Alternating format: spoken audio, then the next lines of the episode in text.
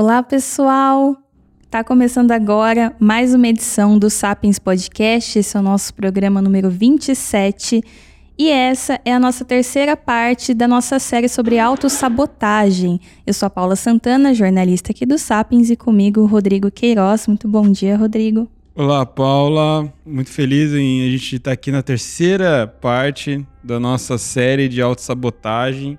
E quero dar um salve aqui para os Sapiens que estão nos acompanhando também pelo YouTube na gravação, agora ao vivo. Muito feliz com a sua participação, sua audiência. Vai ter a oportunidade de, de participar, enviar pergunta depois as nossas considerações aqui.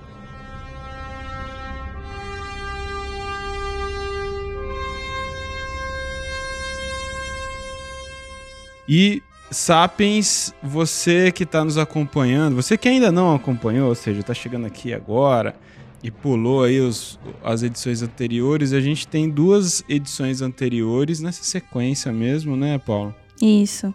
São três episódios que a gente está fazendo sobre autossabotagem e a gente está abordando os sete vilões da autossabotagem que impede seu sucesso. Então, como tem muito conteúdo, nós resolvemos fazer essa série, né? É, o primeiro episódio e o segundo já estão disponíveis em todas as plataformas de streaming e também a gravação na íntegra aqui no YouTube está disponível. Por que a gente está fazendo essa série, Paulo? Estamos fazendo essa série, Rodrigo, porque nós estamos com uma super novidade que é o tema autossabotagem está sendo trabalhado em todas as nossas redes e também no nosso e-book, que já está disponível também para download e ele é totalmente Exatamente, gratuito. Nosso novo e-book, mais novo, novíssimo, e inédito e-book. Como chama o e-book?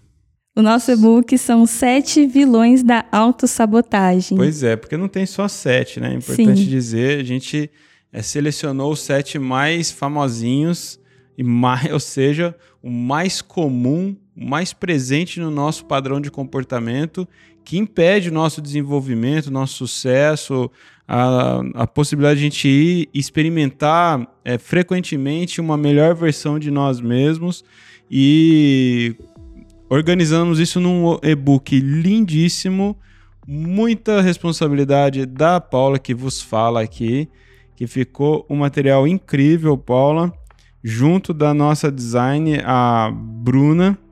E é isso, então é gratuito e você pode adquirir como, Paulo?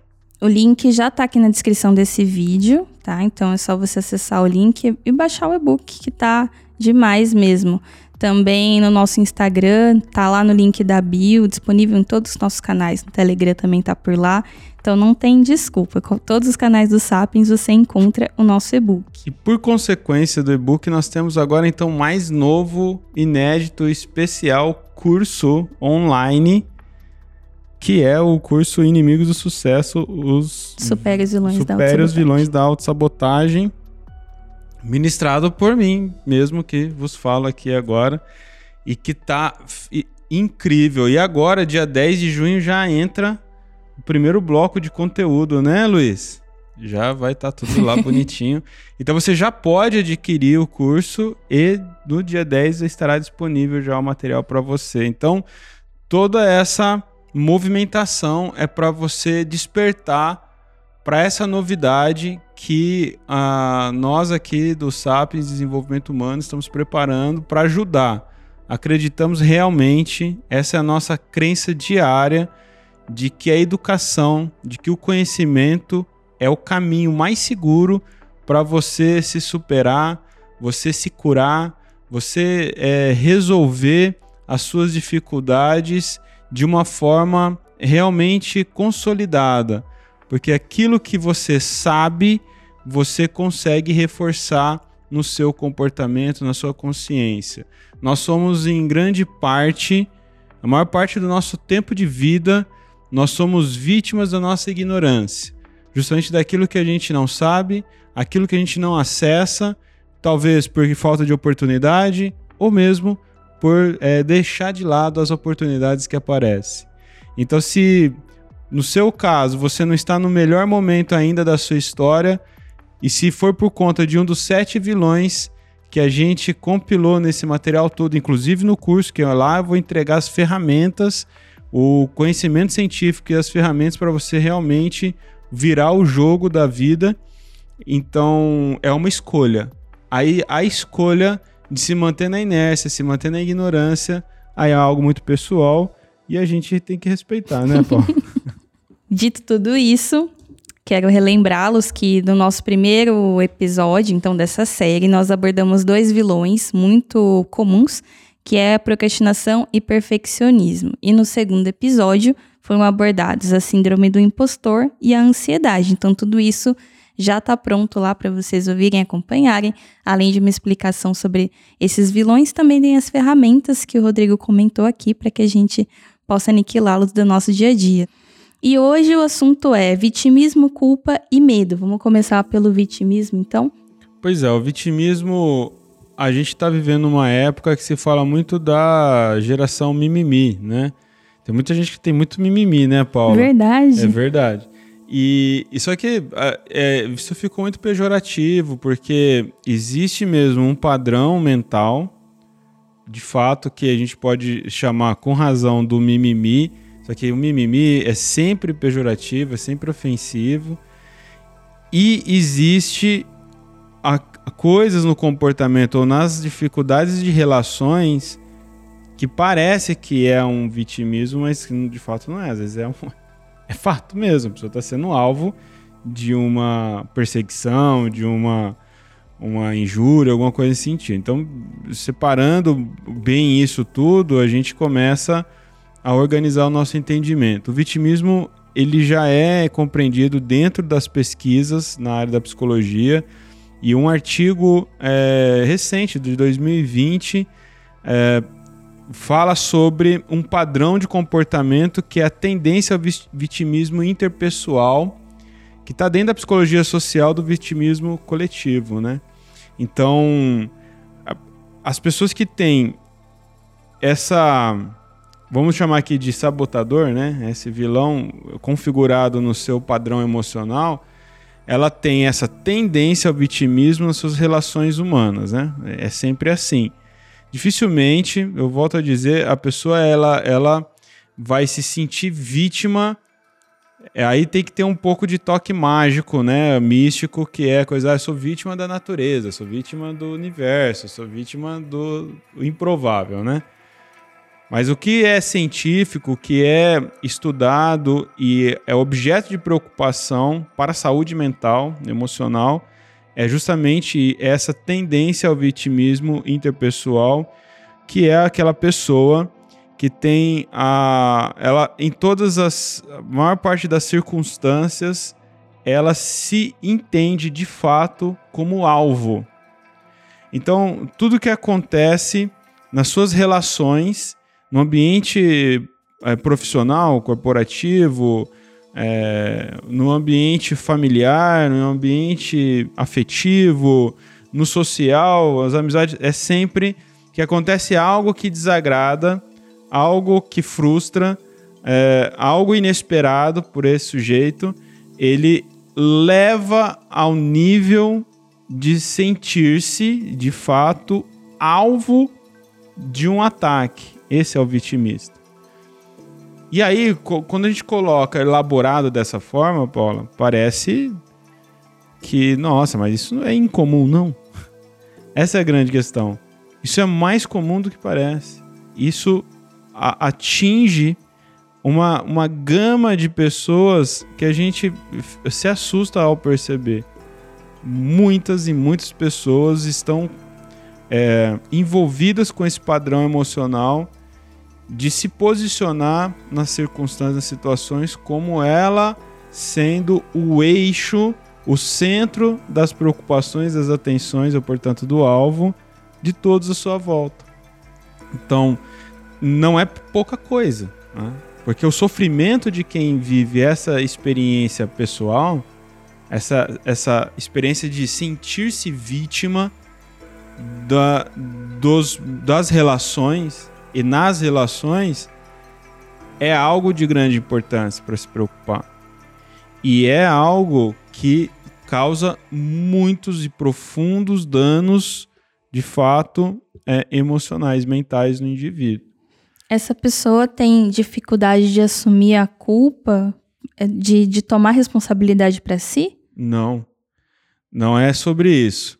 Ela, ela, ela, qualquer coisa que acontece que envolva ela, ela interpreta que é um movimento direcionado. Tá. É, então, a, e que existe uma, uma. É, parece com a mania de perseguição, é muito próximo com isso. Mas o sentimento é disso, né? Eu sou vítima. Sou vítima, a vida está difícil, a vida é horrível, as pessoas não me querem bem, as pessoas me prejudicam, é, é, eu não dou, não dou certo no amor porque as pessoas sempre me sacaneiam. Eu não, as amizades eu sou sempre traída porque as pessoas são me, me querem mal. Eu não, não dou certo no meu trabalho porque alguém sempre tem alguém querendo me tirar, passar o tapete, me é isso que fala, né? Puxar o, Puxar tapete, o tapete, passar a perna. Mas eu acho que eu queria pôr uma lupa aqui, porque essa é, é, essas são considerações científicas atualíssimas nas pesquisas da, da psicologia social. E eu imagino como deve ser difícil a vida dessa pessoa que na construção da sua estrutura psicológica, no seu desenvolvimento, estabeleceu para si esse padrão. É, deve ser muito difícil, Paula, viver com esse sentimento de que você é alvo. Sim. É, porque é como se você tivesse um alvo na cabeça o tempo todo. No peito, né? Então, você, to, to, tudo que você vai se envolver, tudo que envolve outras pessoas, o seu sentimento é que você tem um alvo. E aí, invariavelmente, você ainda toma o tiro, né? Então há de ser algo que a gente tem que olhar aqui com bastante cuidado e carinho e respeito, porque não é pouca coisa.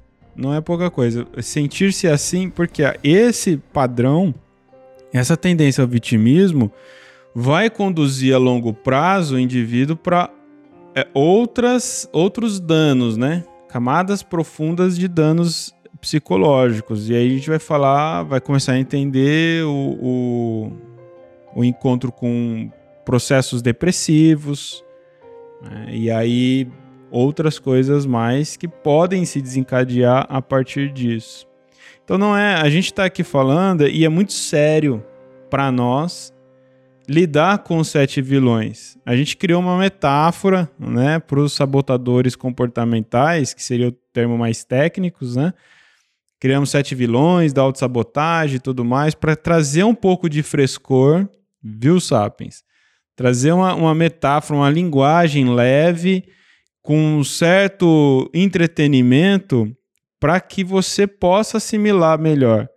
Contudo, tudo que está dito aqui, tudo que é abordado nesses sabotadores, são muito sérios.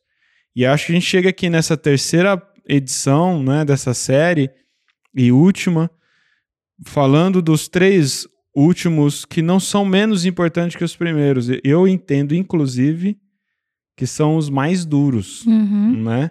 Porque a gente vai falar na sequência da culpa e do medo. Então, esse triângulo, essa galerinha, né, o vitimismo, a culpa e o medo, é um assombro. É um assombro. Aí você percebe que o perfeccionismo é leve até, né? É uma, uma situação administrável, mais facilmente administrável. Porque quando a gente começa a sentir, se pôr no lugar de entender aquele, aquela pessoa que cresceu, se é, construiu é, na sua formação psicológica esse, essa, essa ideia do vitimista, o vitimismo para si, é algo de sofrimento diário. E é algo de um sofrimento, de uma dor emocional, de uma desgraça existencial. E aí, quando a gente começa a empatizar com isso, a se colocar no lugar dessa pessoa, você começa a perceber o quanto há de ser. Porque o, o, o, para a gente consolidar esse entendimento, o vitimista, aquele que vive o sabotador do vitimismo, nada está resolvido. Sabe? Como assim? Todos os problemas eles são insolúveis. Então, sei lá, estourou minha conta no banco. Aí tem todo um discurso dramático para isso. Entende? Tá acontecendo algo, há uma trama. que me, é, no, é, e aí que tá, talvez a sua pergunta, a pessoa tem dificuldade de entender sua autorresponsabilidade. Ela tem muita dificuldade de assumir responsabilidade.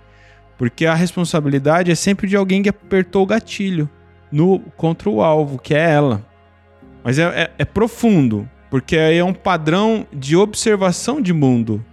E aí você vai lá, você, sei lá, é, a, é a prima da, da, da, vitimista. Estourou a conta no banco, aí tem todo uma, um drama. Aí você vai lá, ô primo, eu tenho aqui uma reserva, eu vou te ajudar, vou cobrir essa sua conta. Não, não resolve. Daqui uma semana ela vai vir com outro drama.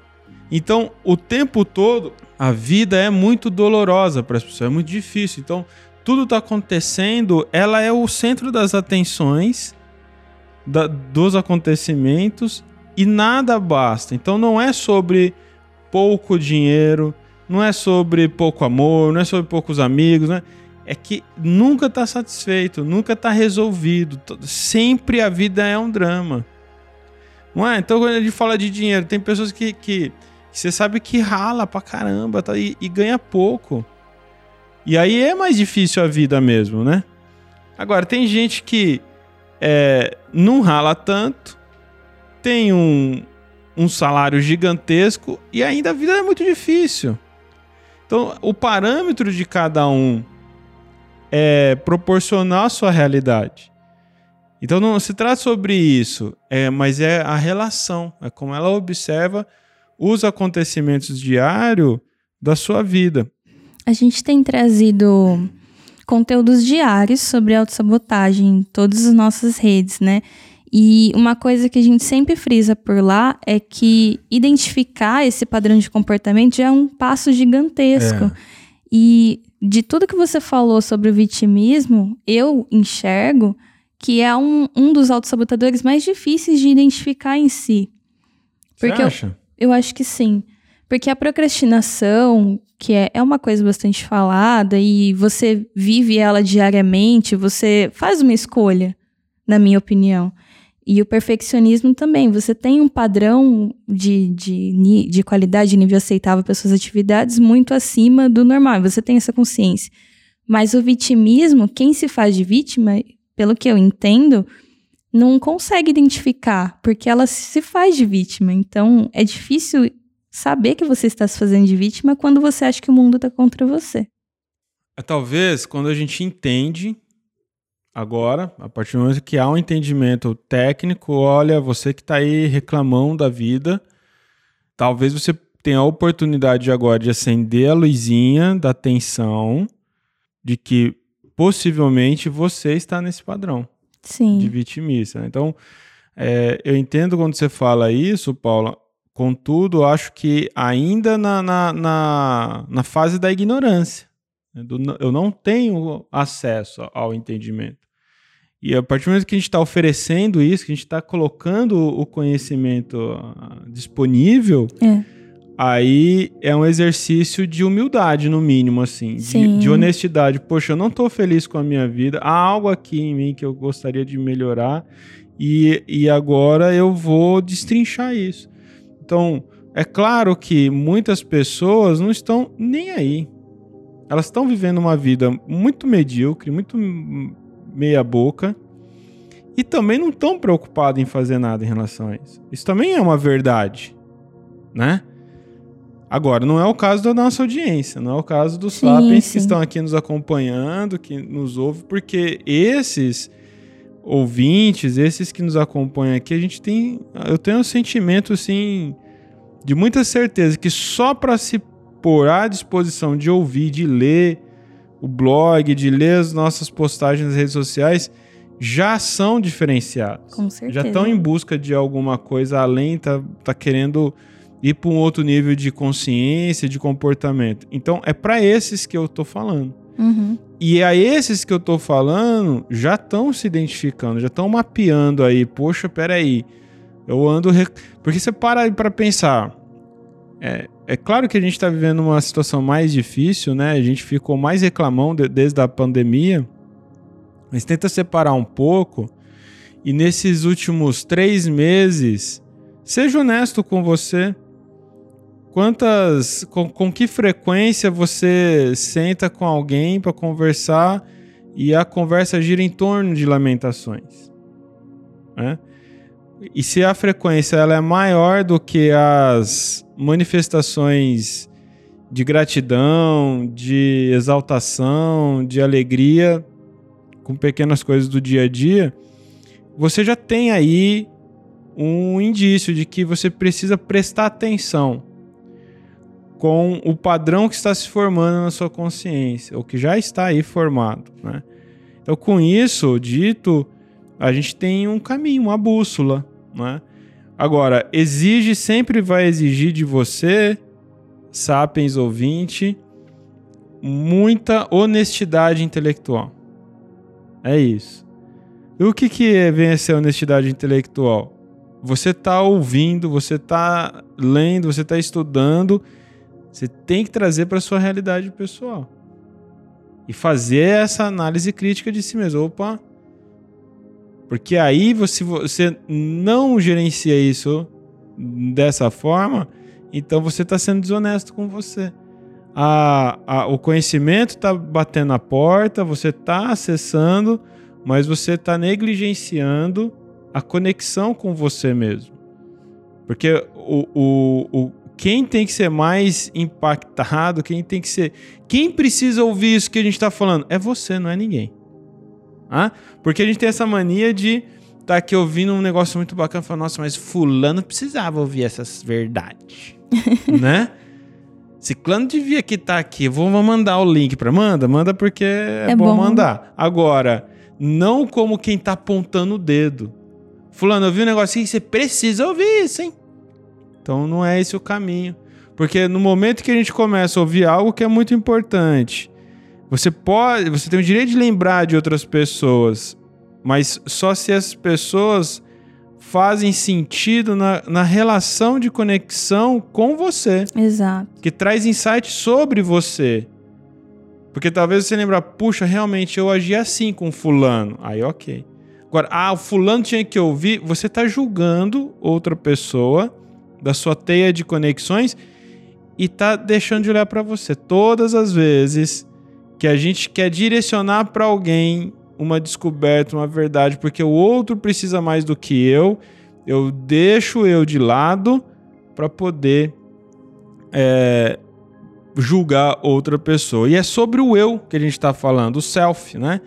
Em inglês, que é, que é objeto importante dessas pesquisas. Então, para finalizar o vitimismo, que a gente poderia ficar aqui, Paula, horas só falando do vitimismo. Então, no, no nosso e-book a gente trabalha mais, então você baixa o seu e-book, está aí disponível. E no curso aí a gente vai ter aprofundamento mesmo científico, com ferramentas, tudo para é, mapear e, e, lutar, né? Ir para a guerra contra esse sabotador. Agora, a gente entende o seguinte: o self, né? O eu pro vitimista é sempre o centro das atenções. Então, eu estou sempre no centro das atenções de tudo aquilo que quer só me prejudicar. Né? Então, o vitimista tem muita dificuldade de criar relações fortes, conexões amistosas, amorosas, amizades construtivas, porque a, a tendência dele de achar que ele é vítima que ele é alvo, traz a esse indivíduo uma relação de muita é, de muito alerta negativo nas relações.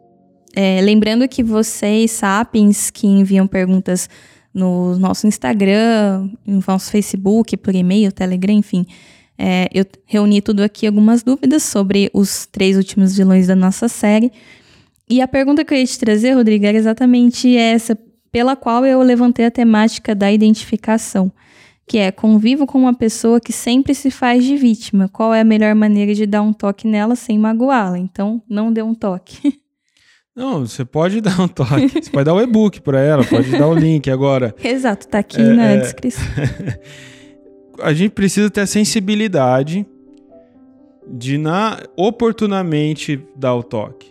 Né? Então talvez você tá ali numa situação de conversa e a pessoa tá lá já lamenta, lamenta, lamenta e você amorosamente, empaticamente colocar isso, fala, poxa, fulano, é, eu ouvi outro dia um podcast, pode usar isso, né? Eu é. li sobre um padrão é, psicológico de pessoas que têm uma tendência ao vitimismo interpessoal, você já ouviu falar disso? Eu acho que talvez seria bom para você ler sobre isso. Ó, vou, vamos, vamos ver aqui. E aí, de repente, conduzir de uma forma assim amorosa para a pessoa começar a ter insight. A, a, gente tem muita dificuldade na comunicação, né, Paulo? A gente tem falado muito também aqui.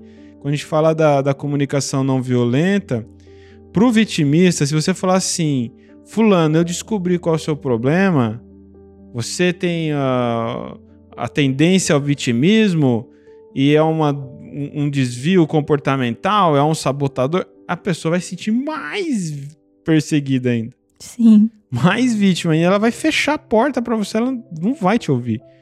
Então é como a gente coloca, mas sempre a gente tem que fazer isso com as pessoas, principalmente as pessoas que a gente quer é. bem, né? Que agora é, é, sempre achar uma maneira e perceba que o vitimista ele é ele tem mimimi, que é o vitimismo, né? Com todo é, carinho agora e respeito. Então, a gente tem que tomar. É, realmente é difícil, porque a gente tem que tomar um cuidado extra para colocar a situação para ela não se sentir ameaçada ou atacada. É difícil. É difícil para o próprio indivíduo que vive isso e é difícil para quem convive com essa pessoa que está dominada por esse sabotador, né? O ideal, então, é se inscrever no curso. O ideal. eu, eu, eu diria que a boa notícia é que tem solução. Sim. Né? Então, é, às vezes a gente vai identifica, né?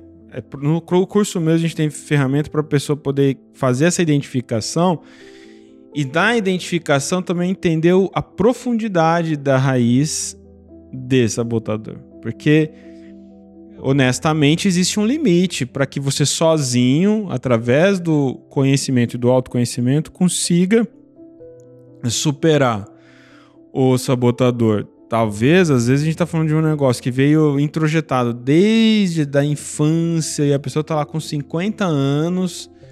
Aí, muito provavelmente, ela vai precisar também de uma ajuda profissional, né? De uma terapia, um acompanhamento psicológico porque aí, tá, aí a gente está falando de níveis mais profundos e complexos de interação com essa, esse sabotador, essa tendência ao vitimismo. Mas é, é muito notável, né? O vitimista ele é muito notável. Sempre ele não tem conversa feliz, né? Exatamente. É. Tem um, uma, uma conhecida que é exatamente assim ou tá falando mal do governo, ou tá falando Sim. que ganha pouco, ou que o relacionamento não tá bom, ou que passa o dia todo limpando casa, enfim, você não consegue ter uma conversa fluida, tranquila. E eu, eu adotei um padrão com essa pessoa de sempre trazer uma boa notícia, falar uma coisa boa para não precisar cortar o contato, porque tava desconfortável para mim. Toda vez que ia conversar, só receber reclamação. E é muito nítido, é muito é. fácil de identificar. E é desconfortável para a pessoa. Para a pessoa também. Né? Você fazer isso. É, sim. Você trazer sua boa notícia, né? pois então, é. Então, ela, ela, porque o que acontece? A gente está dando maior tempo aqui pro vitimismo porque eu entendo que é o mais importante sim. mesmo. Ah, o vitimista, ele, ele configurou, o cérebro dele tá com, porque nós todos temos já esse padrão cerebral, né, neurológico, é, que é o viés da negatividade. Então, isso é ancestral, a gente já falou já disso aqui. Já. No curso, acho que na primeira aula, eu já falo bastante do viés é, negativo. Então, a gente tem uma configuração ancestral no nosso cérebro que é o viés é, negativo, para poder nos proteger. Ah, ah, resumidamente é isso. A gente está sempre em alerta em situações do desconhecido, de situações de perigo, considerando o perigo, considerando algo imaginativo de, de perigo para autopreservação. Isso é ancestral, isso vem da selva. E a gente não, não tem muito controle sobre isso. A gente vai tendo maior consciência sobre isso. Aí, o padrão desse vitimista, ele vive no viés negativo. Então, ele não tem. Ele, ele não consegue é, desbravar uhum. o viés positivo, um olhar positivo, um olhar feliz para as coisas. Então, pode estar tá acontecendo uma situação. É o tipo de pessoa que vai para Disney. Pô, você tem todos os motivos para só se divertir na Disney, né? Um exemplo. Mas ele vai ficar encontrando o padrão cerebral dele procura identificar o que ele entende como problema. Então aquela montanha russa que, poxa, ali, sei lá, eu posso voar de lá. É, eu não vou no, no aquele brinquedo porque vai ficar muito escuro e eu vou, vou ter um pavor.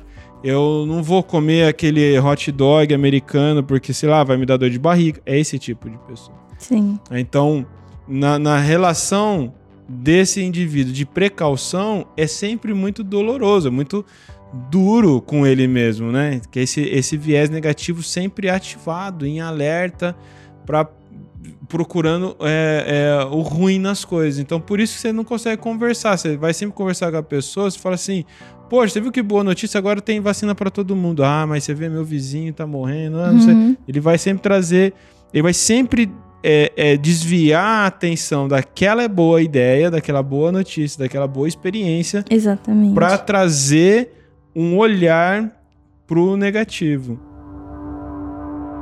Vamos falar sobre culpa, então? Vamos. Vou começar com uma pergunta, então. Fiz muito mal para uma pessoa e atribuí isso à minha falta de maturidade na época. Não consigo deixar isso para trás. Você pode me ajudar? Ó, nesse caso, a gente tem que separar, porque existe o sabotador da culpa e existe a consciência pesada. São coisas diferentes, né? Então, que existe você identificar, então, nesse relato aí, nessa pergunta, eu entendo assim, que é um fato, é um fato consolidado, ela, ela se penaliza porque não foi ok com alguém, e, e carrega essa consciência pesada, a gente vai chamar isso de culpa também. É uma culpa mas ela pode facilmente conseguir reeditar essa percepção como uma responsabilidade e se harmonizar com essa pessoa, né? Se desculpar, né? uhum. pedir perdão, esclarecer e, e transferir, é, tirar de si essa amarra, né? Agora, quando a gente fala do sabotador da culpa, não é uma, um, uma, um evento uma situação eventual que aconteceu que claramente você é, se arrepende, né? Porque a culpa saudável é essa. Ah, eu agi aqui de tal forma com você, Paulo, falei uma coisa para você e que te magoou, e aí eu te, tomei consciência do meu mau jeito e, puta, eu tô chateado com isso, também tô sofrendo. Enquanto a gente não se ajeitar, vai ficar uma situação ruim. E aí a gente se ajeita, né? conversa tal, se resolve. Então, isso é saudável e é, é natural que isso exista. Em todas as relações, né? Isso, então, então eu entendo que esse, esse e-mail aí trata-se disso, né? A pessoa que tem instalada nela o impostor da culpa, do culpado, ele entende que nas relações, em tudo que ele se envolve, tudo que ocorre de errado é culpa dele. Aí é diferente. É mais do que responsabilidade. É um dano causado por ele. Porque a, a, gente precisa também entender que quando você tem consciência de responsabilidade, você entende o processo. A culpa entorpece sua, sua possibilidade de entender o processo. Você só se pega no viés negativo e assume a, a culpa. A culpa exige uma pena.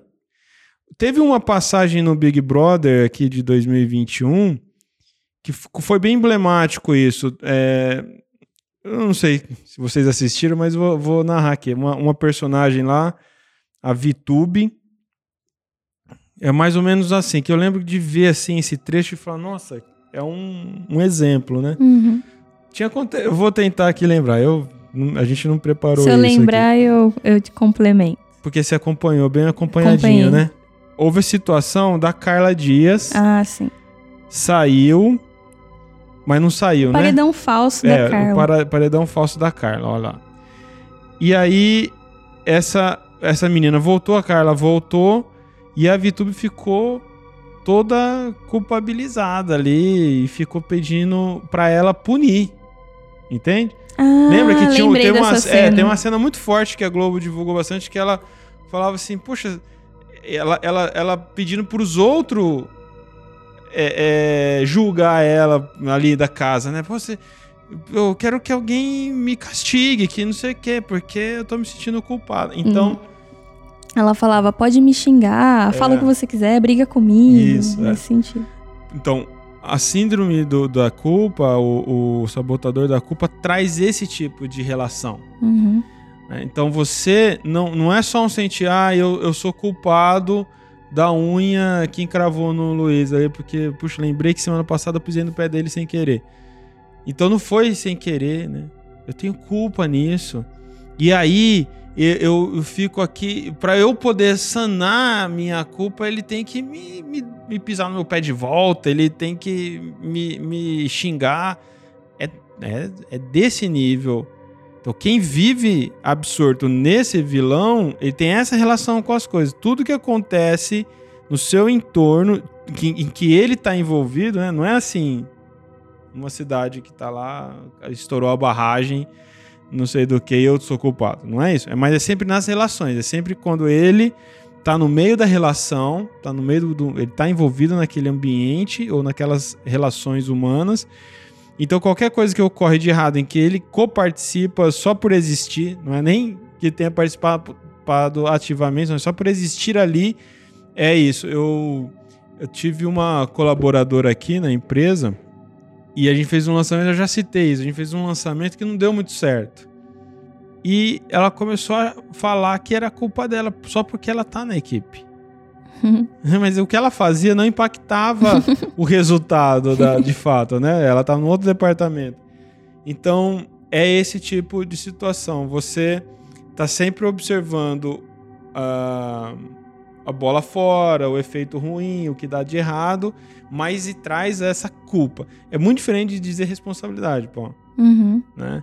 Então, quando você eh, se responsabiliza por algo que você entende sua participação, é uma, é uma análise crítica, sensata, é, é responsável mesmo. O culpado não, ele assume tudo.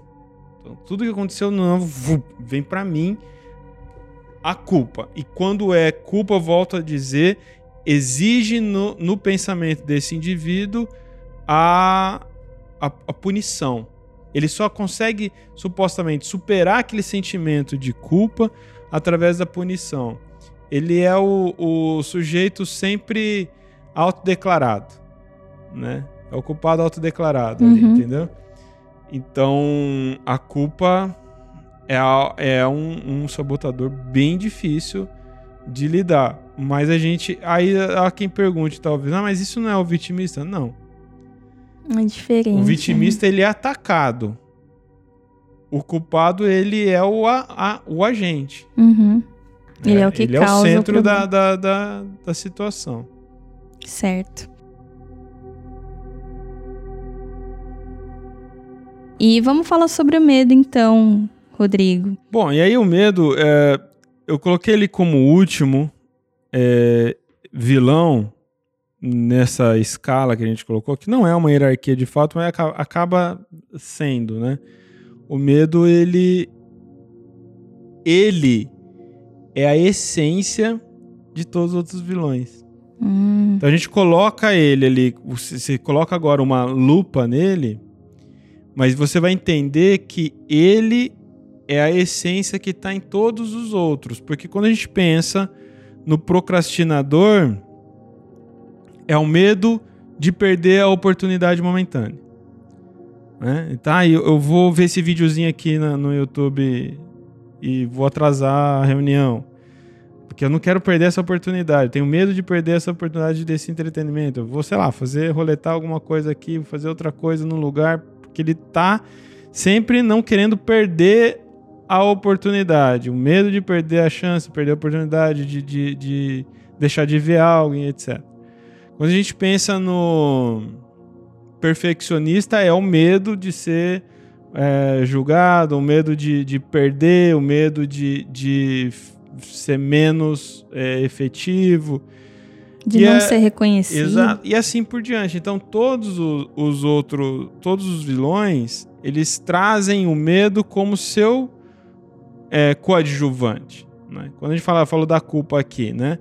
Então, a culpa é o protagonista daquele efeito, né? Na, na, na, na mente do, do, do, do seu hospedeiro. Agora, o medo é a, é a sombra sempre constante em todos eles. Agora, o como vem, vem a ser o vilão do medo de fato? É a pessoa completamente paralisada. Uhum. É, é, é, o medo, porque aí é, é, é, é, bem doentio mesmo, né? A pessoa que de fato tem um medo como protagonista ali das suas ações. Você falou algumas vezes aqui já pra gente que existe o medo saudável, que é o natural, que é instintivo e que é bom, né? O preservação, né? Isso. Então, esse, no caso que você está falando, é o doentio, é o que vira uma doentio, patologia. Você, tem gente que chega ao ponto de viver uma relação com a vida de medo que não sai de casa, né? E não é depressão. É medo mesmo. Assim. Eu tenho medo de pisar na calçada e vai que cai um foguete na minha cabeça. É as coisas mais mirabolantes, né? É, vai que eu, eu, eu, eu, vou atravessar a rua e vai vir um carro repentinamente e vai me atropelar. E, e vai que eu viro a esquina e alguém vai me assaltar. Então, o medo, ele, ele gera, tá, ele fica gera, o, o medo em si, esse gatilho que a gente tem naturalmente, ele é um gerador de imaginação. Então, porque quando eu falo do, do, medo de preservação, é a situação de, por exemplo, você tá numa região, está andando numa rua escura e você vai virar, vai dobrar uma esquina para uma área que você não conhece, mais escura ainda. Então te vem o gatilho do medo ali, ele, ele tem uma lucidez. Pô, eu posso ser abordado por alguém, eu posso ser assaltado, posso ser sequestrado, posso ser estuprado, posso... várias possibilidades concretas.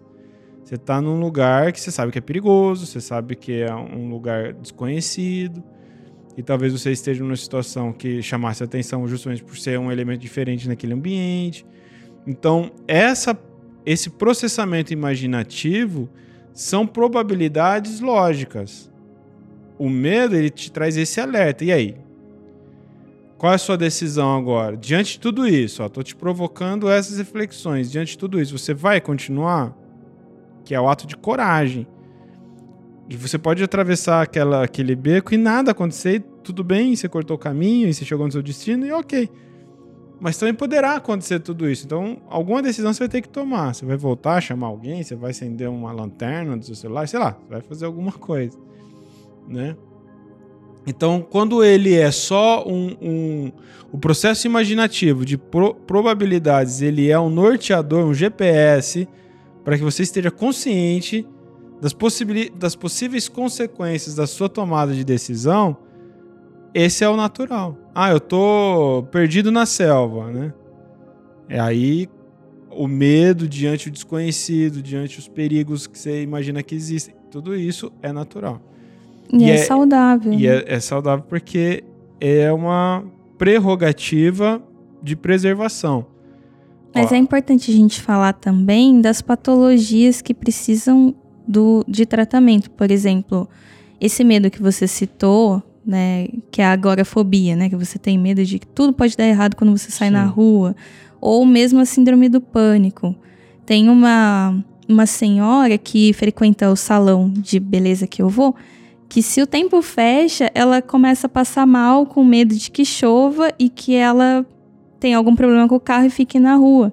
Então a expressão dela muda e ela quer sair dali. É um, um, um gatilho que ela tem com a chuva. É. E isso foi diagnosticado como síndrome do pânico. É. Então, nesse caso, É um tratamento É porque a, a síndrome do pânico, é, a- nesse caso, é por consequência de uma depressão, né? Sempre tá atrelado? Sempre está atrelado à depressão. Então, a síndrome do pânico, ele tem um, um alicerce, que é a depressão, e, e aí identificou gatilho, né? Qual é o Isso. gatilho que ela tem ali e que é tratável. Agora, esse medo que a gente pensa aqui como saudável, ele é essa, essa configuração ancestral no nosso cérebro. Uhum. Que é isso, os nossos ancestrais, por milênios, viveram na situação de perigo completo. Tudo era perigoso. Ele estava o tempo todo esquivando do predador, ele estava o tempo todo numa situação de ameaça, e é isso que configurou a, a gestão neurológica no nosso cérebro. Isso ainda é primitivo em nós, a gente ainda tem isso. E é saudável. Agora, esse exemplo da, da, da síndrome do pânico é uma consequência, é uma situação. Eu lembrei aqui da minha tia, eu tive uma tia, já desencarnou, ela, se chovesse e tivesse trovão, ela ia para debaixo da cama. Entende? Debaixo da cama? Debaixo da cama, literalmente. Mas o medo dela era que o teto desabasse, algo no sentido, ou fugir ela do não barulho? conseguia explicar, é que tá. Ela não conseguia Uhum. explicar. E não tinha acontecido, ela nunca viu alguém tomar um raio na cabeça. não- Entendi. É, é, e era um medo mesmo de trovão, assim. Ah, do trovão. É, é igual cachorro, assim, né? Uhum. Fugia. E, é, mas ainda assim, Paula, isso é pontual, né? Você entende o gatilho, choveu, vai começar a ter trovões, vai ativar o gatilho do medo. Ah, choveu, essa sua conhecida é, dispara o gatilho do medo de ficar vulnerável ali com o carro numa chuva. Ainda é muito pontual. A gente- Quando a gente fala do sabotador do medo, a gente está falando daquele indivíduo que coloca o medo em todas as suas ações. Sim. E Né? que ele começa a atrapalhar, né? Porque eu tenho medo de algumas coisas, você também tem, o ouvinte também tem. É, res- compreendendo que esse medo ele é pontual, então, por exemplo, eu tenho pavor de cobra. Você citou aqui brincando, porque quando eu corria lá numa região aqui da cidade, sempre tinha cobra. Era comum, né? não é sempre, toda vez, mas era comum ter cobras passando pela rua assim, eh, jararaca. Eu já tenho medo de cobra, então de vez em quando trombei com algumas ali e é pavoroso, né? Eu aumen- o meu pace ia para as alturas ali. Agora, é, mas é pontual, tenho medo de cobra. E, e não quero perder esse medo, não. Não quero, ter, não quero ter muita confiança com cobra, entendeu? Não é bom, né? É, não, não, não é, minha, não é um objetivo na minha vida. Mas isso não é algo que me impede de sair de casa, que me impede de treinar naquele ambiente. Não é nada disso. Então, é, é quando a gente vê que a gente estabelece uma relação de colocar a maior parte das coisas como uma ameaça constante, é desse medo que a gente está falando. Então, o sabotador do medo é aquele que cria o imaginário de que você está numa ameaça constante. É uma ameaça você sair de casa, estar fora de casa e talvez atravessar a rua é outra ameaça. E isso vai paralisando o indivíduo. É uma ameaça você se relacionar com alguém, porque sempre alguém vai te sacanear e há um medo. Você tem medo de se relacionar, porque você tem medo de sofrer, você tem medo de quebrar a cara. É uma ameaça você trazer pessoas para dentro da sua casa, porque elas poderão te roubar, sabe? Umas coisas Uhum. assim. Então, você então, não estabelece relacionamentos de amizade íntimo, né? Para dentro do, do seu lar ou coisa parecida. Então, o medo, ele faz esse síndrome, essa síndrome, esse, esse sabotador, faz do sujeito que está hospedando esse sabotador alguém que se relaciona com a vida, com tudo à sua volta, com uma profunda ameaça. Então, não é a mesma coisa que ter alguns medos, né? Eu tenho um caso extremo de medo para comentar também que é importante, que é de uma colega de trabalho que precisou sair do emprego porque ela tinha medo do escuro. Quando ela começou a trabalhar nessa empresa, era uma empresa de telemarketing aqui de Bauru, ela ia trabalhar e estava no horário de verão. Eu não me lembro, é o horário que escurece mais tarde. E ela conseguia pegar o ônibus e voltar para casa ainda estava claro, mas quando mudou e começou a ficar escuro, ela não conseguia voltar. E ela começava a ficar desesperada, e aí, por um tempo, o irmão foi buscar ela na empresa de carro, mesmo ela tendo essa crise, estava com ele, então estava melhor. Mas ela teve que sair da empresa por conta do medo do escurecer, do entardecer. É, é, puxa, você falou agora, lembrei. É, não é incomum Uhum. isso daí. Muitas pessoas têm essa, essa fobia. Agora, esse é um assim, esse é um sabotador. Uhum. Aí a gente tá falando porque isso é diário, né? Sim. E, A ponto dela optar por não trabalhar né, naquela oportunidade. sair do trabalho. Parali- isso, isso- agora acho que fica claro pro ouvinte entender, né? Sim. Que esse é o efeito paralisador, né? Se tomar decisões que vão contra as suas necessidades, né? A gente tem uma pergunta. Vamos lá? Vamos. Vamos abrir aqui então para quem nos acompanha ao vivo agora. Vamos lá. O Rogério Prachades, que tá aqui no YouTube com a gente, perguntou o seguinte: Eu não consigo perdoar e nem odiar uma pessoa que me faz muito mal. O que eu faço? Eu entendi. Você não consegue perdoar e nem odiar? É, significa, eu, pelo que eu entendi, ele não consegue dar o perdão pra essa pessoa, pra talvez mantê-la por perto, mas ao mesmo tempo ele gosta dela. Porque quando você odeia uma pessoa, você quer ficar longe dela, mas ele não quer. Ah, é muito, é muito legal saber, positivo saber que você não consegue alimentar, não, não, É, não alimenta esse sentimento de, de raiva e, e porque às vezes traz a vingança junto. Isso é muito positivo para a sua saúde emocional. Agora, quanto ao perdão, é um treinamento, é um processo mesmo, né? De entendimento, de, de empatia com o outro e de autoconhecimento. Então, a gente falou já muito sobre isso aqui. Eu convido você, na oportunidade que tiver, de fazer parte do nosso treinamento Kintsugi, né, Paulo? sim, E é sobre isso, inclusive, né? exatamente. Trabalho de desenvolvimento de perdão e resiliência.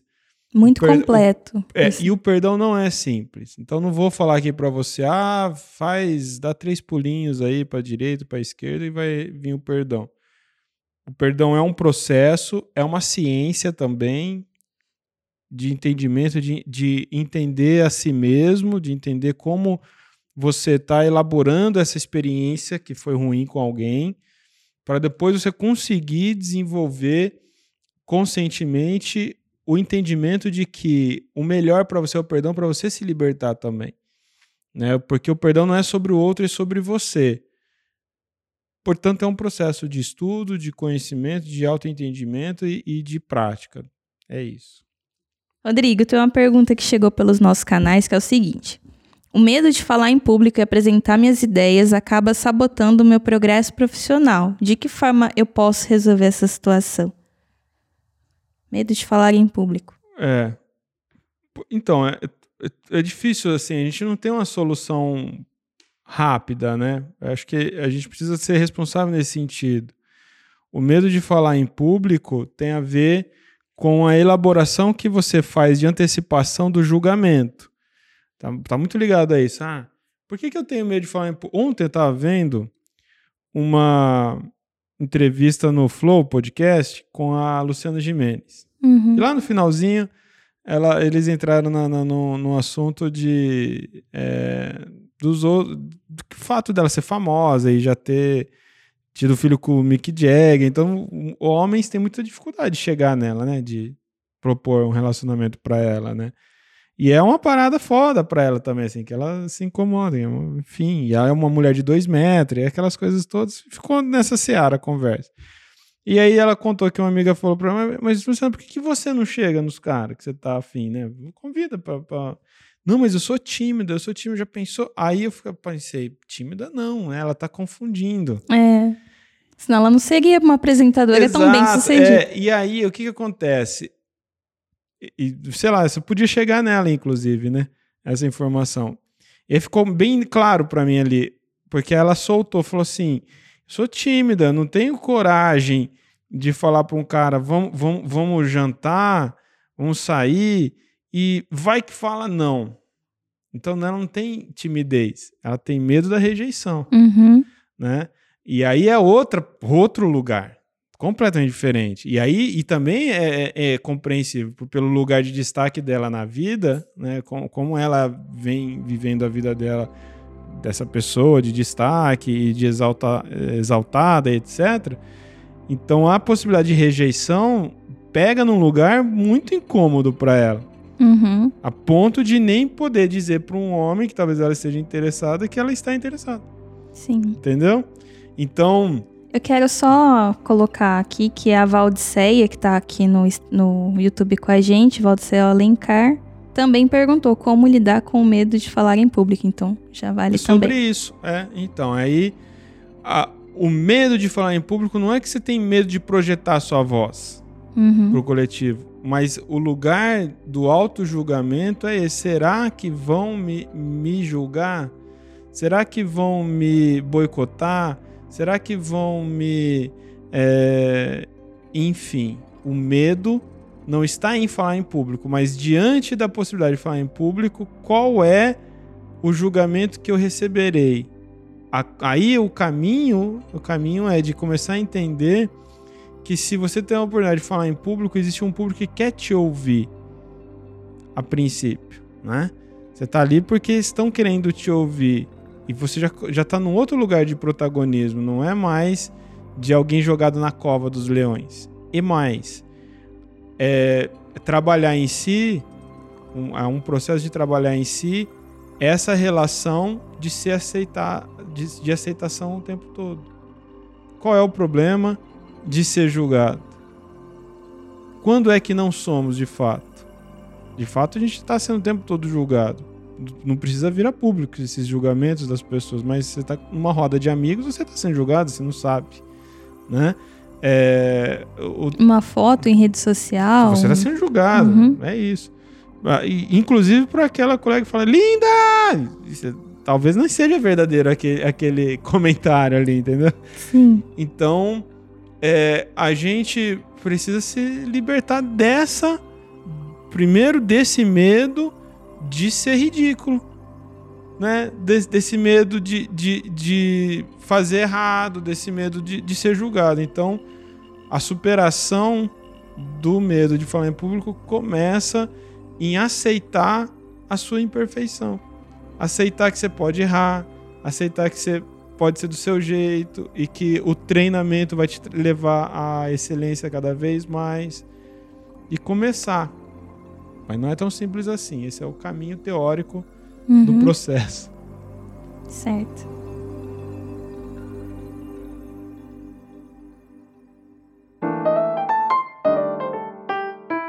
Pessoal, quero agradecer a presença de todo mundo aqui no YouTube. Foi muito legal a participação de todos vocês. Muito obrigada mesmo. No Telegram também, quem acompanhou a gente até aqui dizer que as duas outras partes do nosso podcast estão disponíveis, reforçando.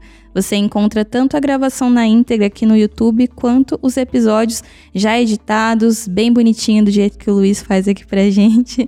tá tudo prontinho lá. E reforçando que aqui na descrição desse podcast também tem o link para baixar o nosso e-book, Os Sete Vilões da Autossabotagem que Impedem o Seu Sucesso.